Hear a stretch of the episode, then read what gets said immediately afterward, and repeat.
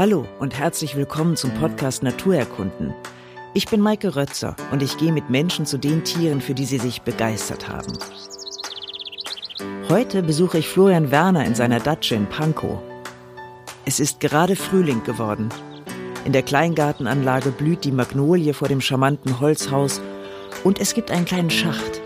In dem ist es feucht und kühl und da leben viele seiner geliebten Schnecken. Jetzt aber sitze ich erstmal mit Florian in der Sonne am Holztisch.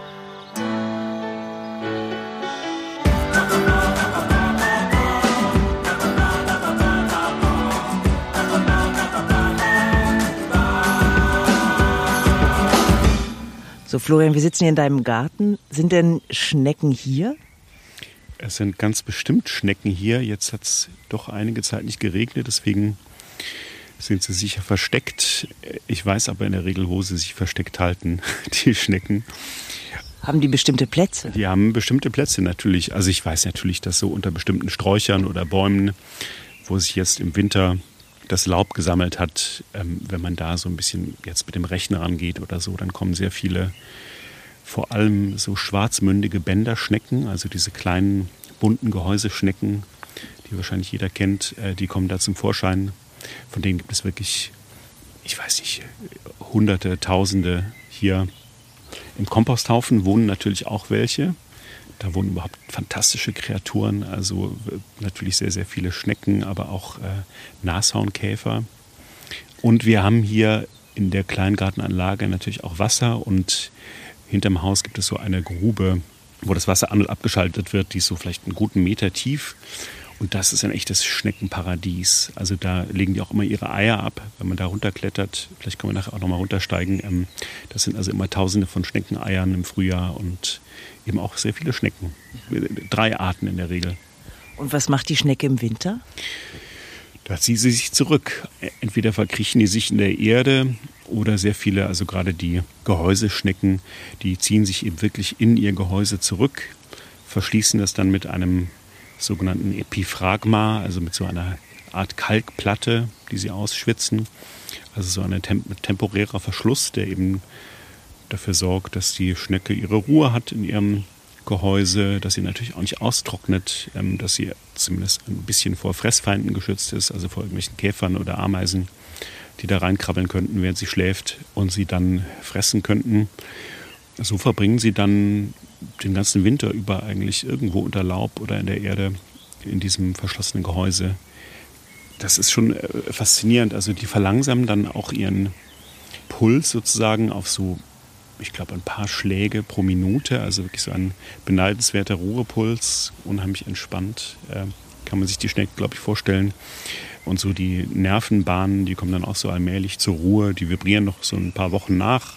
Also die Schnecke macht ja alles sehr langsam und dann irgendwann ja, versinkt eben in so einen ganz, ganz tiefen Schlaf. Und es gibt tatsächlich Gehäuseschneckenarten, die, glaube ich, mehrere Jahre in diesem Zustand verbringen können. Also die sind quasi so, fahren so weit ihre Vitalfunktion runter, dass sie fast wie tot sind, aber dann eben nach Monaten, halbem Jahr oder sogar Jahren eben wieder hervorkommen, dann ihr Epiphragma, ihre Kalkplatte sprengen und ähm, wieder ans Licht kommen.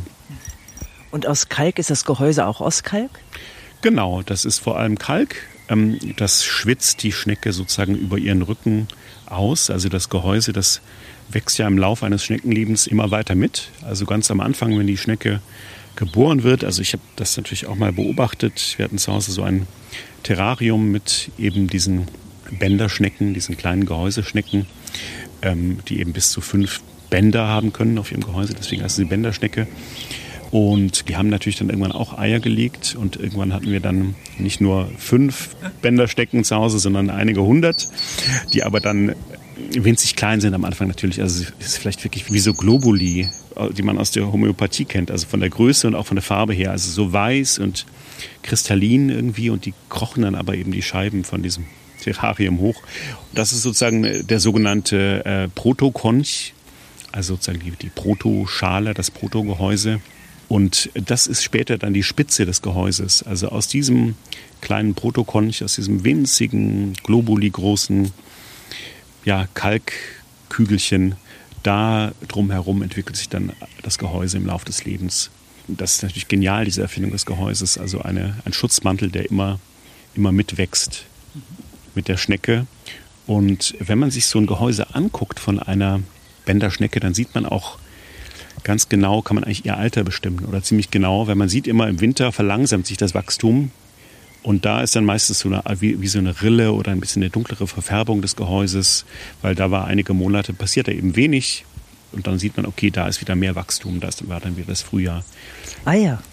Genau, hier habe ich so ein paar Bänderschnecken gesammelt. Jetzt im, im Frühjahr, die stecke ich da immer mal wieder ein, wenn da eben leere Gehäuse beim Unkrautjäten unter die Finger kommen. Genau, das hier ist also die sogenannte schwarzmündige Bänderschnecke. Man sieht hier, das ist der Mund, also diese Öffnung, wo der Körper rauskommt.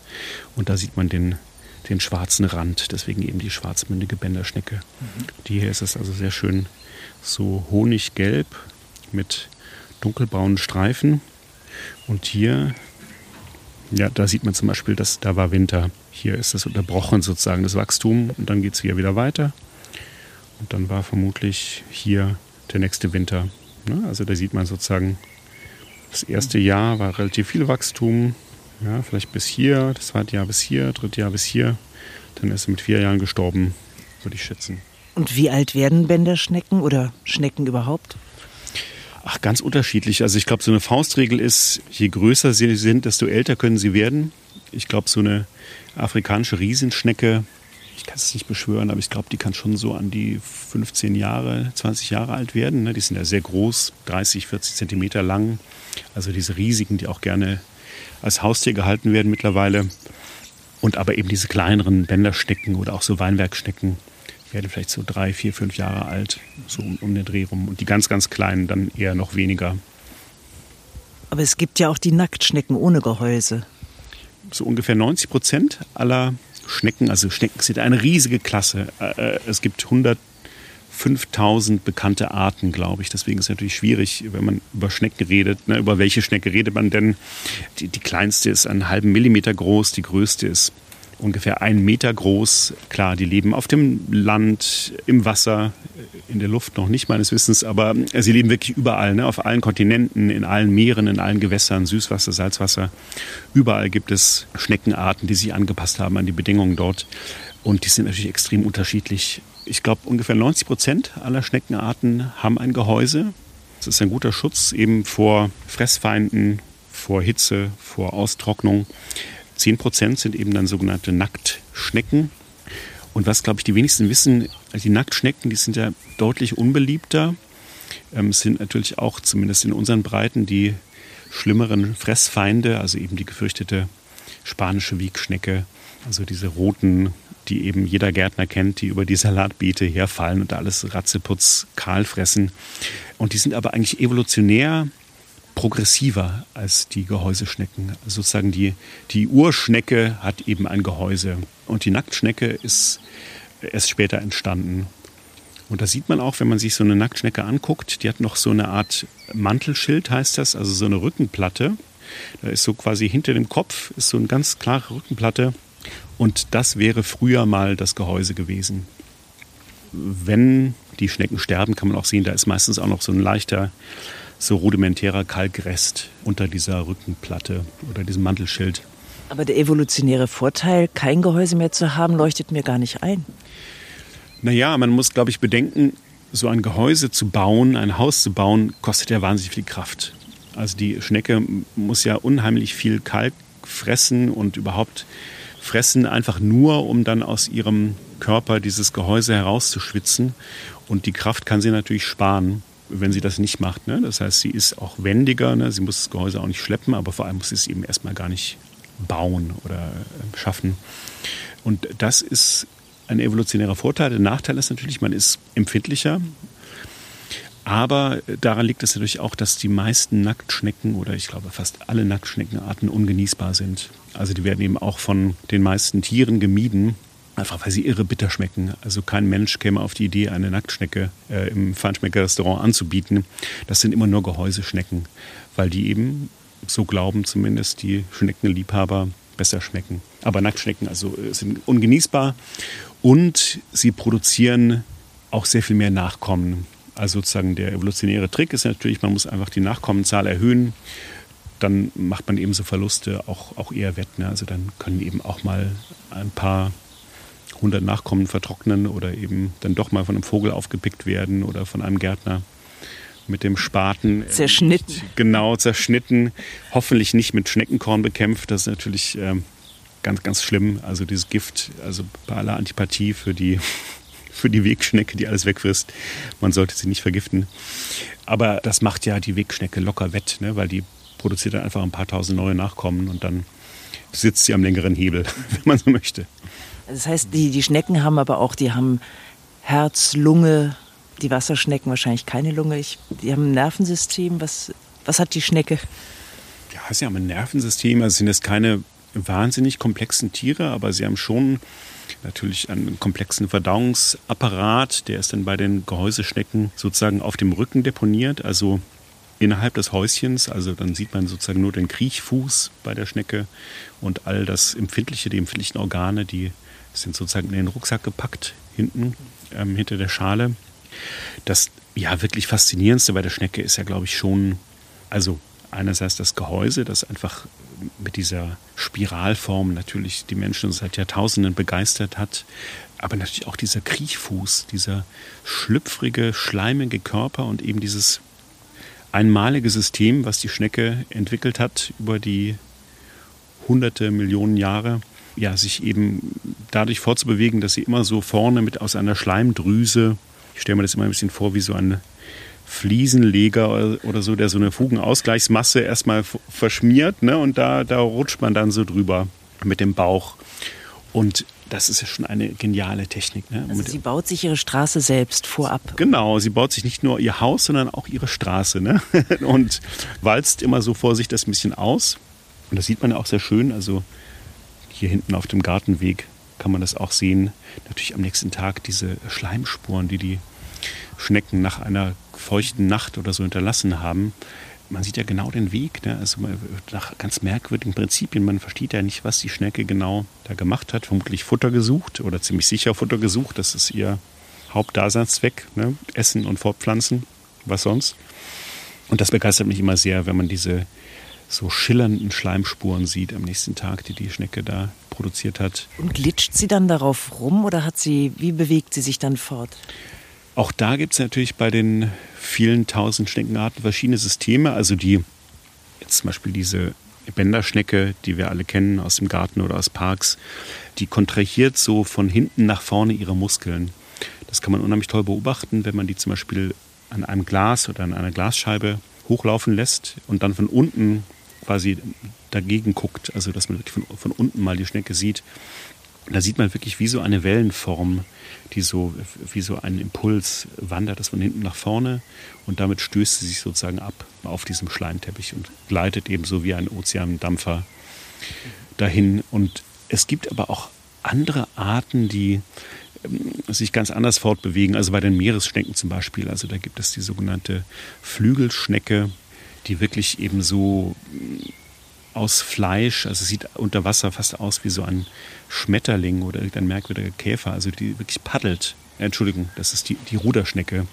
Die Ruderschnecke hat also links und rechts so zwei, wie so zwei Ohren oder so große Fleischpaddeln, mit denen sie also voranpaddelt. Und ähm, eine andere Meeresschnecke, die Flügelschnecke, die, wenn die zum Beispiel flieht vor einem Fressfeind, dann rammt sie so ihr Hinterteil in den Sand des Meeresbodens und katapultiert sich so nach vorne.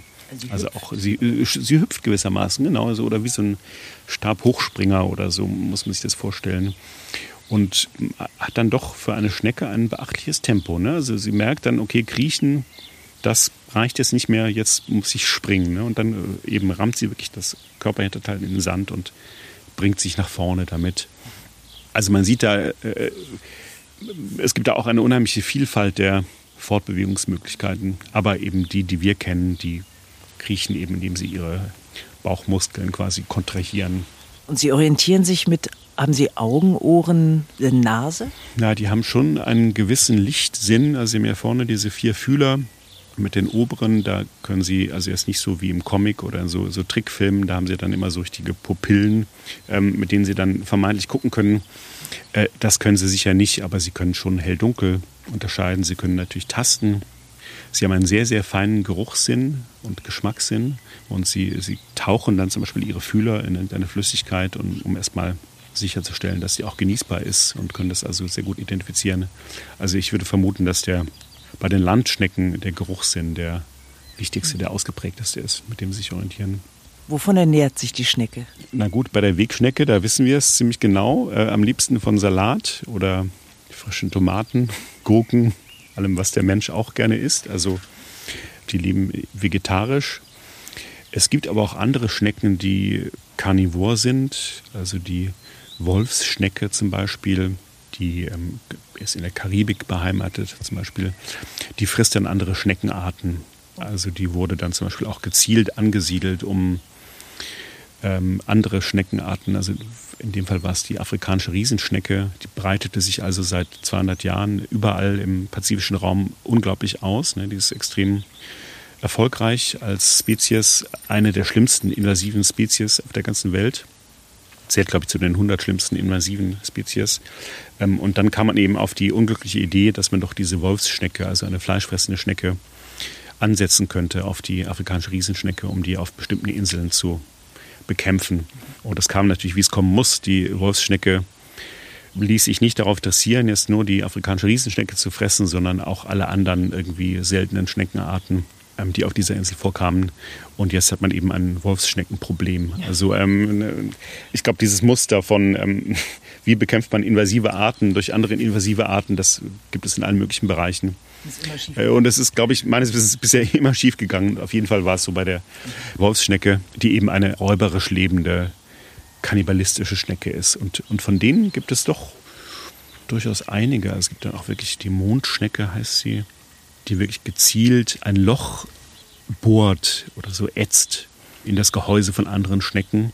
Also die andere Schnecke verkriecht sich in ihrem Gehäuse, möchte sich schützen, aber dann bohrt sie einfach da ein Loch von seitlich rein und steckt dann ihren Rüssel rein und, und saugt quasi diese Schnecke aus ihrer Schale heraus. Also ganz fürchterlich. Ich wusste gar nicht, dass Schnecken einen Rüssel haben. Oder hat es nur diese? Ähm, das kann ich jetzt nicht beschwören, aber also die Mondschnecke hat auf jeden Fall einen, ich glaube nicht, dass alle einen Rüssel haben, aber aber doch einige. Ich weiß nur noch, dass die Zunge der Schnecke besonders ist. Genau, die haben diese sogenannte Radula, also eine Raspelzunge, die also mit, mit wahnsinnig vielen so kleinen, fast so ja eben raspelartigen Zähnchen besetzt ist und damit können sie eben das Essen sehr gut ab, abschaben ne? oder sich in ihr Essen hineinbohren. Und ich glaube, bei einer Schneckenart, die werden auch sehr viele Menschen kennen, vom Meeresurlaub, die sogenannte Napfschnecke. Die meisten Leute halten die irrtümlicherweise für eine Muschel. Die ist wie so ein Kegel oder so eine Pyramide. Also meistens so, ist vielleicht so fünf Mark Stück groß, sage ich mal, oder so ein bisschen, was man sich noch vorstellen kann, wie groß ein fünf Mark Stück war meistens gelb und hat eben so eine Kegelform. Und die sitzen immer so, zum Beispiel im Atlantik, auf, auf so Felsen. Ne? Da saugen die sich fest und man kann die überhaupt nicht abziehen vom Felsen, weil sie sich so fest verhaken auf diesem Felsen oder da so einen Unterdruck erzeugen und sich da festsaugen. Und die hat eine wahnsinnig harte Raspelzunge, mit der sie also da die Felsen abgrast. Ne? Nachts wandert sie dann so rum und grast also den Algen oder Tang oder was auch immer. Die Raspelzunge dieser Napfschnecke ist das härteste Biomaterial überhaupt. Also das ist quasi fast wie Diamant oder so. Ne? Also das ist wirklich ein, ein irre hartes Zeug. Aber ich habe mir die auch mal auf die Hand gesetzt. Also ne, sie, sie, sie raspelt, sie raspelt jetzt die Hand, äh, Hand nicht ab, ne? aber sie, sie könnte wahrscheinlich, wenn sie wollte. wie pflanzt sie sich fort? Also die, die allermeisten Schneckenarten, zumindest alle Landlungenschnecken, sind Zwitter. Also es sind zweigeschlechtlich, aber da gibt es auch ganz verschiedene Ausprägungen. Also es gibt welche, die sind einfach ihr Leben lang eben zwittert und übernehmen auch beide Parts sozusagen bei der Begattung oder beim Begattetwerden. Dann gibt es welche, die sogenannten konsekutiven Hermaphrodismus betreiben, also konsekutiv, also nacheinander. Das heißt, die werden als Weibchen geboren, leben dann eine Weile als Mann und sind dann wieder Weibchen. Also wechseln einfach im Laufe ihres Lebens das Geschlecht. Also haben beide Anlagen natürlich da und dann überwiegt aber immer eine Seite für eine bestimmte Phase. Und dann gibt es andere, die das Mäuseöhrchen, das ist so in Norddeutschland beheimatet, in so Salzwiesen und so. Und das geht wirklich so eine Ménage à trois ein, äh, wie man sie sonst eigentlich nur aus so der Pornografie kennt oder aus den Schriften von dem Marquis de Sade wo dann also wirklich so ein Happy Threesome stattfindet. Eine wird begattet, in der Mitte ist eine, die gleichzeitig begattet und von einer dritten wiederum aber begattet wird. Also es ist wirklich so ein, ähm, äh, ich weiß nicht, was der Terminus technicus in der Pornografie dafür wäre. Ich glaube Lucky Pierre. Ähm, genau, und das ist das Mäuseöhrchen aus Norddeutschland. Klar, es geht vor allem darum, möglichst die eigene Spezies zu erhalten. Ne? Und äh, all dazu dienen natürlich diese Techniken. Es gibt dann sogar Schneckenarten, die sich auch, wenn jetzt kein anderer Partner oder Partnerin, Partner X äh, in der Nähe ist, äh, sich selber begatten. Ja, also sozusagen bevor die Schnecke ausstirbt, sagst du, okay, ähm, ich habe beide Anlagen, dann begatte ich mich jetzt selber. Ja? Also eine, eine Art, die heißt äh, Balea perversa, interessanterweise. Ähm, perversa, aber weil sie einfach andersrum gedreht ist als die meisten anderen Schneckenarten. Und ist das Gehäuse der Schnecke in eine bestimmte Richtung gedreht? Also bei den allermeisten Schneckenarten ist das Gehäuse rechtsdrehend. Das heißt, wenn man von innen, also den, eben diesen Protokonch nimmt, die Spitze des Gehäuses und dann nach außen geht, dann dreht sich das im Uhrzeigersinn rechts herum. Das sind die allermeisten, also zum Beispiel die Bänderschnecke verläuft so, auch die allermeisten Weinbergschnecken. Und dann gibt es ganz selten aber auch mal eine, wo aufgrund eines genetischen Defekts oder so das sich andersrum verhält. Und die nennt man dann Schneckenkönigin, interessanterweise, weil die ist quasi allein aufgrund dieser gespiegelten Drehung ja etwas ganz Besonderes. Ich habe mal einen Schneckenzüchter in, in Frankreich, in der Bretagne, den ich besucht habe, gefragt, wie viele das sind. Und der, also der behauptete auch, dass er das immer sofort sieht, so eine Schneckenkönigin, der hat, glaube ich, so 50.000 Schnecken oder so. Und dann sitzen da vielleicht zwei darunter, die anders gedreht sind und die, die fallen dann doch auf, wenn man das Auge dafür hat. Und die sammelt er natürlich dann immer heraus. Und also sie müssen aber auch sterben, leider. aber immerhin als Königin. Das ist der kleine Trost. Wozu werden die denn gezüchtet? Ja, zum Essen natürlich. Also die, die gute Burgunderschnecke, die eben von der Zubereitungsart her in, oder den Burgund äh, zubereitet werden muss. Das sind meistens so, in Frankreich sind das gefleckte Weinbergschnecken. Ähm, das ist auch eine Weinbergschneckenart, die sind aber ein bisschen kleiner als unsere und das Gehäuse ist so ein bisschen scheckig und die gelten eben unter französischen Feinschmeckern als die einzig guten. Petit Gris werden sie genannt, also die kleine graue Schnecke und das ist die echte. Aber man muss dazu sagen, dass die französischen Schneckenzüchter sehr zu kämpfen haben mit Billigimporten aus anderen Teilen der Welt. Und da ist dann oft so, da werden dann die Schnecken, das wird serviert in Weinbergschneckengehäusen, aber das Fleisch stammt gar nicht von der Weinbergschnecke, sondern oft von einer afrikanischen Riesenschnecke. Die werden da reingestopft. Genau. Und natürlich so eine afrikanische Riesenschnecke, die bringt irgendwie ein Kilo auf die Waage oder so. Und natürlich, man kann sich vorstellen, so eine Weinbergschnecke viel, viel weniger, ne? das sind nur ein paar Gramm oder so. Und das heißt, genau, es werden eben diese afrikanischen Riesenschnecken gezüchtet und die werden dann in kleine Häppchen zerteilt und werden dann einfach in fremde Gehäuse gestopft. Und das bringt natürlich den echten französischen Weinbergschneckenzüchter auf die Palme, sowas, ne? so eine Art von Betrug. Ich glaube, es ist schwer, sich dagegen zu schützen. Also solange das Fleisch irgendwo in der Gegend von Burgund in diese Gehäuse gestopft wird und irgendwie mit ein bisschen Knoblauchbutter versetzt, dann darf man das als Burgunderschnecke verkaufen. Und ich glaube, ein Großteil der, dessen, was als Burgunderschnecke serviert wird inzwischen in Frankreich, das sind in Wahrheit afrikanische Riesenschneckenstückchen. Mhm. Aber der Kenner merkt das natürlich sofort. Die werden weltweit gegessen, Schnecken? Also Schnecken sind eine der ältesten Fleischmahlzeiten des Menschen überhaupt. Es gibt so Funde aus der Altsteinzeit, wo man auch schon gemerkt hat, also bei den Lagerstätten der Menschen oder vor dem Höhleneingang oder so, da waren große Berge an, an Schneckenschalen, Scherben. Also schon seit der Altsteinzeit hat der Mensch Schnecken gegessen. Und hast du selbst auch schon welche gegessen? Eine. Eine. Ich hab, genau, also man muss dazu sagen, ich bin seit langer Zeit Vegetarier Es gibt es auch das Argument, Schnecken sei gar kein Fleisch. Ne? Das ist so die katholische Lesart. Man darf die auch während der Fastenzeit essen, weil sie nicht als Fleisch gelten.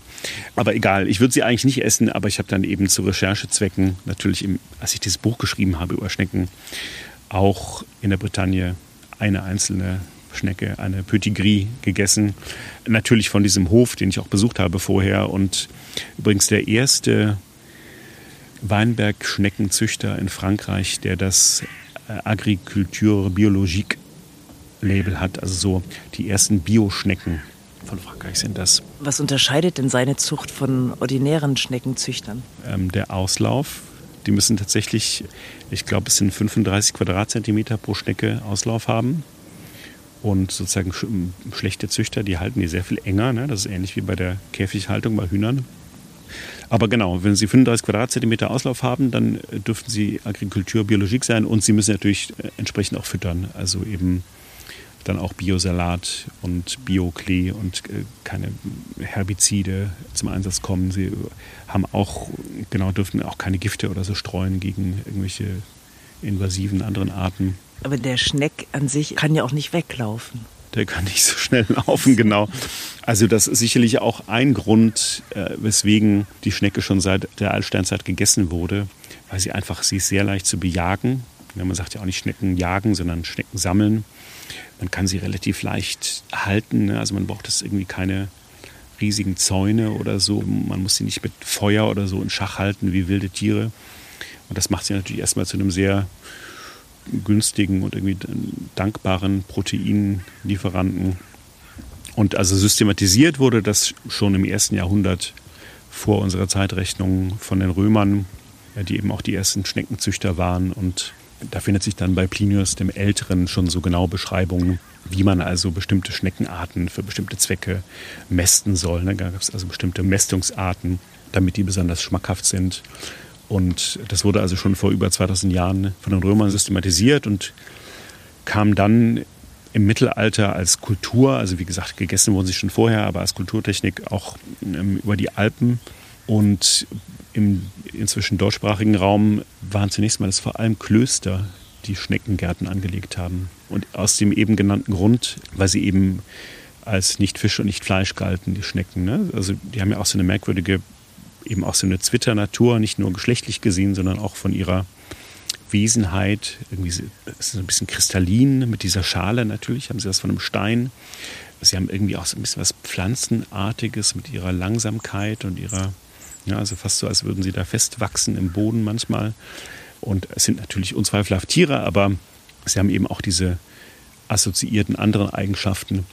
Und das führte eben dazu, dass unter Mönchen es so galt, Schnecken sind kein Fleisch, die kann man immer essen, eben auch während der Fastenzeit. Und deswegen gibt es eben diese großen Schneckengärten in der Nähe von katholischen Klöstern.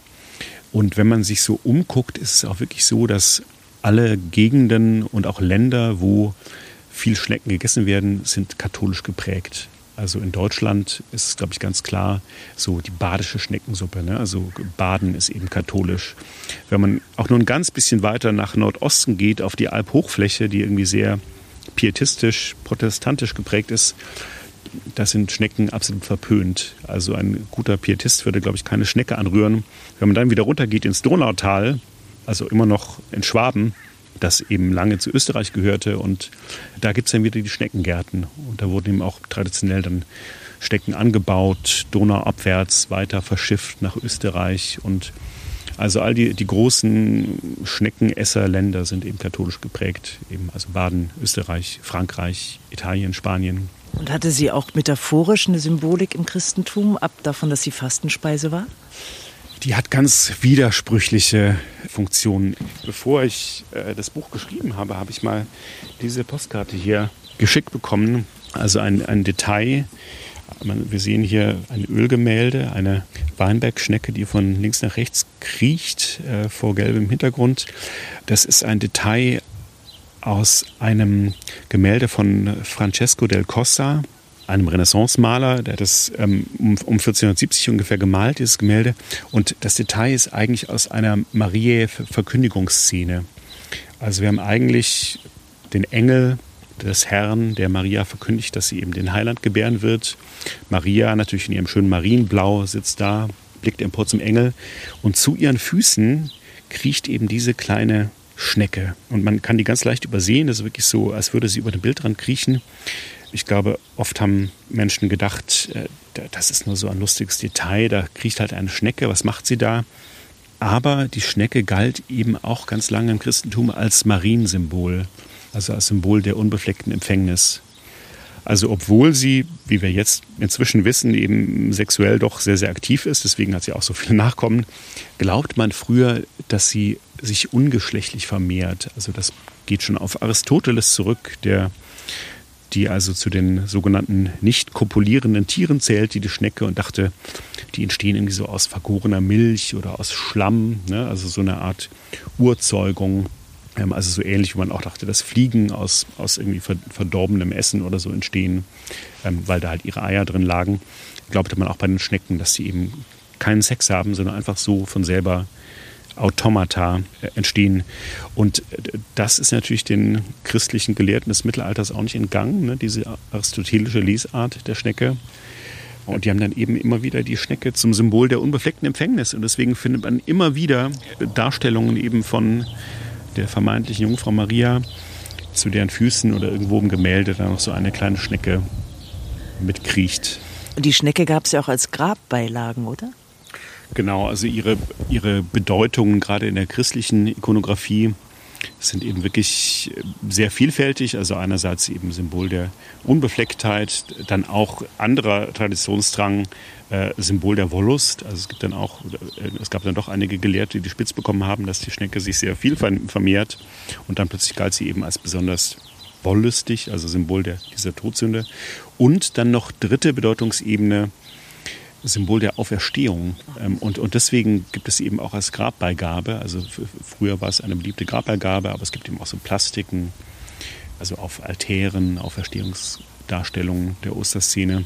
Und das liegt eben daran, dass, äh, wie ich eben schon beschrieben habe, die, gerade die Weinbergschnecke im Winter ihr Gehäuse verschließt mit so einem, eben diesem Epiphragma, also so einer Kalkplatte so ähnlich wie eben das Grab Christi mit einem Stein verschlossen wurde und dann eben im Frühjahr, ungefähr zur Osterzeit, klar, das ist immer so ungefähr im April, da wird plötzlich diese Platte wieder beiseite geschoben und die Schnecke kommt plötzlich wieder zum Vorschein. Ne? Also man glaubte offensichtlich wirklich, die Schnecke stirbt im Winter, ist unter der Erde und dann kommt sie aber wieder hervor und wird quasi wieder neu geboren. Und das ist der Grund, weswegen sie als Auferstehungssymbol auch gilt. Und spielt die Schnecke auch in anderen Religionen eine Rolle? Also sie ist sicherlich nicht, nicht so präsent in der Mythologie wie jetzt der, der, Löwe oder der Elefant oder der, der Fuchs oder so andere Tiere. Ähm, aber es gibt durchaus ähm, auch in anderen Kulturen äh, Mythen über die Schnecke.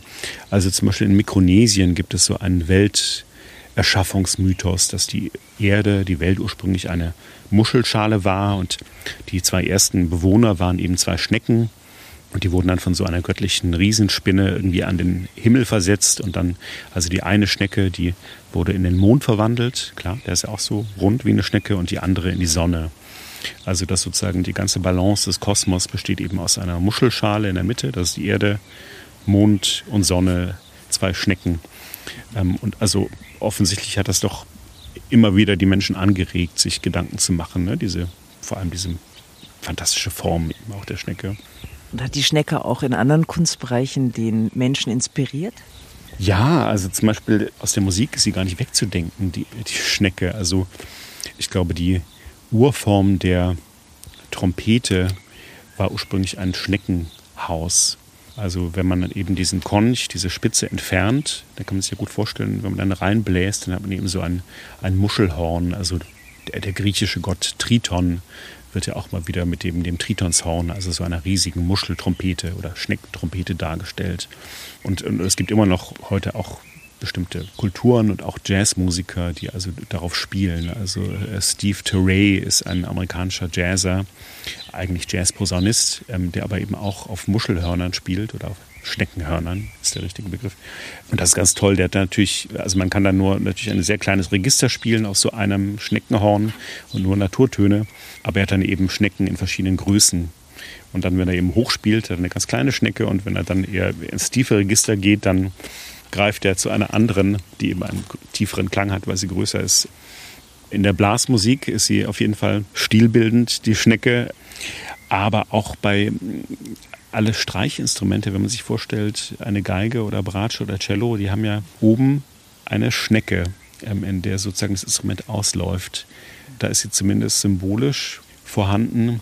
Vielleicht auch als Referenz, wobei ich nicht sicher bin, ob man das damals schon wusste, dass wir in unserem Innenohr natürlich die sogenannte Schnecke haben. Und also sozusagen die Schnecke im Ohr ermöglicht uns überhaupt erst Musik zu hören. Ja, also wir merken da, die ist auf verschiedenen Ebenen, eben als Trompete, als Ornament und als Organ des Hörens ist sie unheimlich wichtig, die Schnecke. Die Tragödie bei all dem ist natürlich, die, die Schnecke selber ist taub. Also Schnecken können nichts hören, aber äh, wir Menschen zumindest machen sie uns zunutze als Musikinstrument und Symbol. Ja, und die Wendeltreppe ist ja auch wie eine Schnecke eigentlich, oder? Wie ein Schneckengehäuse. Genau, die, also neben der Musik hat die Schneckenform oder die Form des Schneckengehäuses immer wieder Architekten natürlich angeregt. Also es gibt ähm, ein berühmtes äh, Minarett, zum Beispiel in Samarra im, im heutigen Irak, äh, wo man ziemlich sicher ist, dass es einer Turritella-Schnecke, also so einer Schneckenform, nachempfunden ist. Also so ein Minarett, das sich eben auch so nach oben schraubt wie eine Schnecke. Aber in der, in der modernen Architektur ist es sicherlich sehr viel prägender.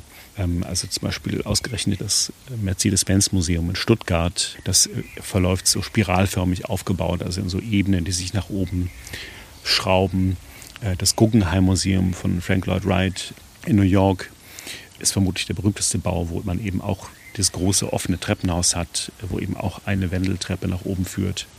Und so hat man äh, immer wieder seit Jahrhunderten Gebäude, also eben vor allem Treppen, die sich orientieren an dieser Schneckenform. Also dass man eben nicht eine einfache Treppe mit einem Absatz oder so macht, sondern das eben auch so in gewundenen Formen.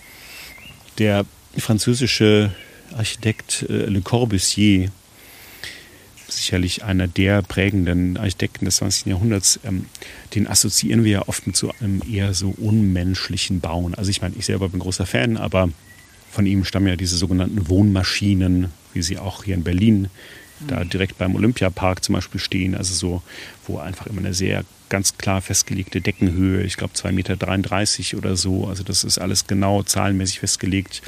Was, glaube ich, die wenigsten wissen, ist, dass Le Corbusier auch ein großer Schneckensammler war, also äh, Sammler von Schneckengehäusen. Also es ist belegt, dass er da eine große Sammlung hatte und dass er sich auch immer von denen inspirieren ließ, ähm, von dieser Schneckenform. Und äh, die, diese Gebäude, die wurden dann leider oft nicht gebaut, aber er hatte einen ganz tollen Entwurf, das nannte er das äh, Musée de Croissance Illimitée, also das Museum des unbegrenzten Wachstums. Und das sollte eben ein Museumsbau sein, der genauso wie ein Schneckengehäuse funktioniert. Also man fängt an mit so einem Zentrum und baut dann immer in einer Schneckenform nach außen gehend immer neue Räume dazu, immer, immer über Eck. Und eben äh, Croissance illimité, unbegrenztes Wachstum, weil man natürlich immer noch einen Raum anbauen kann. Einfach sozusagen vor den, vor den letzten. Und man macht das eben so von innen nach außen gehend in einer großen Spiralform. Natürlich hat es dann auch Ecken, aber die Grundform ist ganz klar inspiriert vom Schneckenhaus. Und haben die Schnecken, wenn sie so viel Sex haben, auch irgendeine Art von Vorspiel? Ja, das kann bei manchen Arten auch viele Stunden dauern. Beim Tigerschnegel zum Beispiel. Ähm, auch eine ganz, ganz tolle Art, die auch hier im Garten übrigens vorkommt bei mir. Und die jagen sich erstmal so stundenlang im Kreis. Also der quasi paarungsaktive Partner, Partnerin, Partner X jagt denen die andere ähm, immer so im Kreis auf der Schleimspur quasi folgen. Ne? Die riechen das und dann, das ist sozusagen deren Vorspiel. Spektakulär ist es auch bei der Weinbergschnecke, die wir alle kennen, die sich wirklich einen wortwörtlichen Liebespfeil, also da heißt ja noch Liebespfeil, in den Körper schießt gegenseitig. Also wir kennen das ja alles aus der Kunst, irgendwie das Barock oder das Rokoko, ne? so Amor, der also sein Liebespfeil irgendwie den Liebenden ins Herz schießt und sie dadurch erst füreinander entflammen lässt. Ähm, und das macht eben die, die Schnecke wirklich, äh, die Weinbergschnecke. Das sind dann so, ja, vielleicht so ein Zentimeter lang oder zwei, so, so kleine Kalkpfeile, mit denen sie sich wirklich beschießen. Das heißt, Sie schießen die richtig ab oder bleibt die im Körper des Schießenden? Der bleibt dann im Körper des Partners oder der Partnerin stecken, dieser Pfeil. Und das soll unterdrücken, dass die andere Schnecke von einem Konkurrenten begattet wird. Also das sendet irgendwelche Hormone oder so aus, die dazu führen, dass eben eher die Spermien des Partners, der den Pfeil abgeschossen hat, bevorzugt werden und die anderen unterdrückt werden. Also es ist nicht jetzt für die Partnerin oder den Partner etwas, was dann schleimanregend wäre oder so. Das ist, glaube ich, nicht besonders schön. Die bleiben auch teilweise, also wenn sie stecken, die können sich auch damit verletzen. Ne? Also wenn die ungeschickt geschossen werden, die Liebespfeile, dann Obacht, kann das auch ins Auge gehen. Jetzt gucken wir mal, ob da Schneckeneier sind. Die sind am Keller, weil das da feucht ist. Also Keller ist schon zu viel gesagt, aber es ist so eine Grube von vielleicht einem halben Quadratmeter Durchmesser. Hier verschlossen von einer Metallplatte. Und ich ziehe mir mal ganz kurz eine dreckige Jacke an, weil es tatsächlich sehr dreckig ist da unten. Ähm, ich glaube nicht, dass wir da beide. Ach so, also wenn du, wenn du runter möchtest, ähm, kannst nee, du. Vielleicht bringst du mir welche mit hoch, wenn dann, Eier da sind. Mal, ja, ich möchte die natürlich auf keinen Fall zerstören, die Gelege. Sogar die Schleimspur, die hier herausführt aus der Grube, ne, unter, dem, unter der Metallplatte. Ah, ja. Da sieht man, da ist die Schnecke offensichtlich gestern Nacht oder wann auch immer rausgelaufen. Das heißt, Sie sind nur in der Nacht aktiv. Tagsüber schlafen Sie, oder? Ach, die kann man schon auch mal tagsüber sehen, also bei Regen oder so, aber natürlich als feuchtigkeitsliebendes Tier äh, ist die Schnecke empfindlich gegen Sonne und Trockenheit und hängt sich dann eher irgendwie auf die Unterseite von einem Blatt oder eben irgendwo ins, wo es feucht und schattig ist. Tagsüber. So, jetzt gucken wir mal hier. Da könnte jetzt auch schon eine hängen. Ach, guck mal, das sind ja schon welche. Ah ja, die Nacktschnecke. Das ist der Tigerschnegel. Hier, man sieht schon, also der ist so bräunlich und hat aber eben eine schwarze Musterung, die jetzt nicht direkt wie ein Tiger aussieht, aber auf jeden Fall wie, wie so eine Raubkatze. Deswegen eben Tigerschnegel genannt. Und das hier ist einfach eine ganz normale Wegschnecke. Da sieht man sehr schön hier den Mantelschild, diese Platte hier auf dem Rücken. Das ist das, wo evolutionär gesehen das Gehäuse gewesen wäre. Und hier rechts davon sieht man das Atemloch. Ne? Das ist so eine kleine Öffnung, die sich leicht langsam öffnet und schließt. Da, dadurch atmet die Schnecke. Das ist immer nur auf einer Seite. Das ist bei den, glaube ich, immer auf der rechten Seite, bei diesen Wegschnecken. Und dann hier, naja, da wimmelt noch so allerhand anderes. Herrlich. Ähm, ich guck mal. Sogar ein Tausendfüßler. Oh ja. So, jetzt geht's mal hier ab in die Grube. Ups. So. Genau, also so hier so ein Meter tief. Und hier hängt alles voll mit allen möglichen Getier. In der Tat, hier ist noch ein ganz besonders prächtiger Tigerschnägel. Den reiche ich mal kurz rauf. Guck mal, da sieht man auch sehr schön die, die Musterung dieses Raubschnägels. Mal gucken hier. Das sind normalerweise auch so Knoblauchglanzschnecken. Das sind so kleine Gehäuseschnecken, auch sehr schön geformt. Und natürlich zu erkennen an ihrem leicht lauchigen Geruch. Aber da sehe ich jetzt gerade keine, komischerweise. Und hier hinten sind tatsächlich auch ganz, ganz viele Eier. Ich nehme mal ganz vorsichtig eins heraus. Die werden teilweise ja auch, ich glaube, in Italien als sogenannter Schneckenkaviar vermarktet. So Weinbergschneckeneier. Ah, da ist auch die Knoblauchglanzschnecke. Moment, was muss ich mal hier? Mal hier. Ach, das ist sie. Ja, und wenn man daran schnuppert. Naja, wenn man es weiß äh, und sich vorstellt, dann riecht die so ein bisschen lauchig. Und sie, das heißt, sie frisst nur Knoblauch, oder? Äh, das weiß ich nicht, ob es daran liegt, dass sie den, also hier im Garten, wir bauen keinen an, deswegen, ich glaube, es ist einfach ihr, ihr normaler Körpergeruch, der ist so ins Lauchige spielend. Aber die, genau, das sind eigentlich immer diese drei, vier Arten, die man hier unten findet. Der Tigerschnägel, die Knoblauchglanzschnecke, die gemeine Wegschnecke und eben die schwarzmündige Bänderschnecke. Aber die findet man wirklich überall hier im Garten. Das ist, glaube ich, die, die häufigste. Und auch die, ich finde auch die schönste. Die ist auf so eine unspektakuläre Weise ansehnlich und ästhetisch. Aber guck mal, hier ist der nicht toll. Also der Tigerschnegel, den wir hier sehen, der hat eben ein besonders spektakuläres Paarungsverhalten. Es beginnt eben mit diesem Kreistanz, wo sich stundenlang die beiden Partner verfolgen in der eigenen Schleimspur. Und dann irgendwann, wenn der richtige Moment gekommen ist, dann klettern sie irgendwo hoch und seilen sich dann an einem Schleimfaden ab. Zusammen. Zusammen. Und der kann so 30, 40 Zentimeter lang werden, wo sie dann also in der Luft baumeln und umschlingen sich dann so wie zwei Hochseilartisten und begatten sich dann quasi kopfüber in der Luft schwebend an einem Schleimfaden. Also irre, ne? Ähm, und ich muss gestehen, immer im Frühjahr, wenn ich in den Garten komme, dann hoffe ich, dass ich mal so, dass ich sie dabei erwische. Aber dieses Frühjahr noch nicht, noch nicht fündig geworden. Aber sieh mal, was für ein schönes Tier. Der Schleim muss ja auch kräftig sein, um das Gewicht zu halten. Das ist ja. Ja, der muss wahnsinnig robust sein. Ne? Also hier sieht man diese Wundersubstanz. Tatsächlich sind aber die meisten Schneckenarten in der Lage, verschiedene Arten von Schleim zu produzieren, je nachdem, wofür der Schleim dient. Ne? Also der, damit können sie ja ihr Gehäuse reparieren. Also manchmal, wenn sie so, da so ein kleiner Schaden ist, dann schalten sie eben einen besonders kalkhaltigen Schleim aus, der dann das so aus einer Art Bindemittel eben kleine Löcher verstopft. Ähm, wenn sie verletzt sind, dann können sie einen Schleim ausscheiden, der eben so antiseptisch wirkt und eben zur Wundheilung beiträgt. Wenn sie ganz normal in der Ebene kriechen, dann produzieren sie einen bestimmten Schleim, der eben dem Gleiten dient. Aber wenn sie zum Beispiel eine Glasscheibe emporkriechen, dann produzieren sie wiederum einen anderen Schleim, der eben mehr irgendwie Klebeanteile enthält. Und ich habe es wirklich mal gesehen bei einer Bänderschnecke, dass die ich habe die so gesetzt auf eine Trompete. Und die rutschte immer wieder runter und dann sah ich, wie sie wirklich so, so richtig Bläschen produzierte. Also irgendwie ein unheimlich, also man merkte wirklich, sie arbeitete und produzierte richtig dolle, dolle Schleim. Und dann lief sie wie eine Eins diesen Trompetenhals empor, ne, mit diesem eben Haft, super Haft, Haftschleim. Genau, super, alles Kleber. Also auch, ne, Schleim ist nicht gleich Schleim. Genauso wie Schnecke nicht gleich Schnecke ist. Mhm. Muss da ganz genau differenzieren.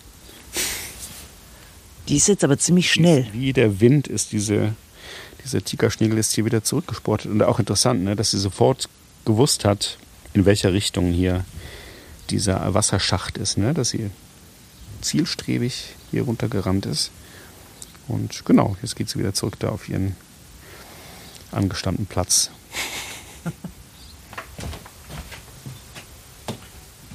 Und wozu inspirieren dich die Schnecken?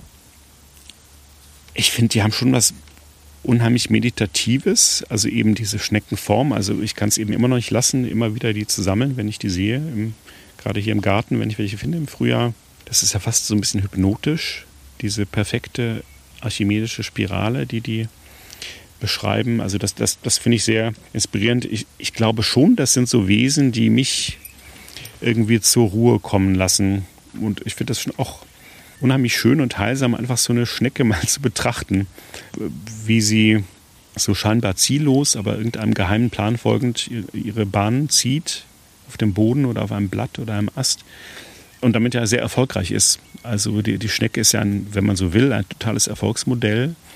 Es gibt eben schon seit über einer halben Milliarde Jahren Schnecken auf der Erde. Also alle großen Massenaussterbeereignisse, wo dann immer, ja, die Dinosaurier sind das bekannteste Beispiel, aber ja oft so 80 Prozent aller auf der Erde lebenden Arten ausgestorben sind.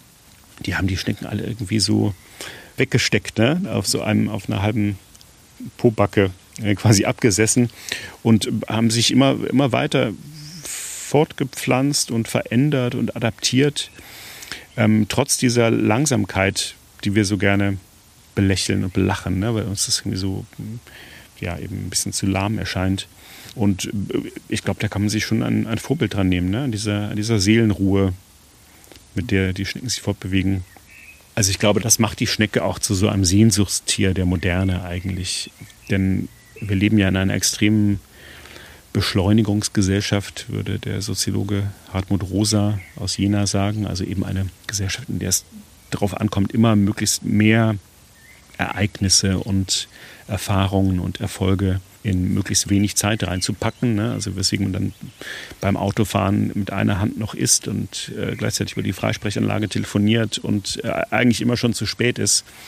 Und wir, wir können ja dieses Tempo gar nicht mehr wettmachen. Ne? Also sozusagen äh, unser Kommunikationstempo hat sich im, im 20. Jahrhundert um das 10 Millionenfache, glaube ich, erhöht. Ne? Also es, klar, wir schreiben jeden Tag irgendwie 100 E-Mails und 50 WhatsApp-Nachrichten und SMS und so. Also es wird immer mehr und immer schneller, aber das Leben wird deswegen nicht unbedingt reichhaltiger. Und ich glaube, natürlich können wir nicht so leben wie eine Schnecke, ne? aber sich mal so, so eine Schnecke anzugucken und sie als so wie, ein, wie man ein Koan irgendwie in seinem Geiste rotieren lässt, äh, auf dieselbe Weise eine Schnecke zu betrachten, also ein Gedankenvorbild, das finde ich ganz heilsam. Danach kann man auch wieder Mensch sein, aber zum Glück. Ein kurzes Abtauchen in die Schnecken. Mhm. Hm. Ich gehe gleich ein bisschen langsamer nach Hause und schiebe das Fahrrad, statt gleich loszuhetzen wie sonst immer. Ist schon sehr beruhigend, so ein Schneckengang. Und Florians Buch werde ich gleich nochmal lesen. Ich kann es euch nur empfehlen. Sein Porträt über die Schnecken ist bei Mattes und Seitz Berlin erschienen und in jeder Buchhandlung zu haben. Und wenn euch der Podcast gefallen hat, lasst uns gerne eine Empfehlung da. Ich würde mich freuen. Bis bald.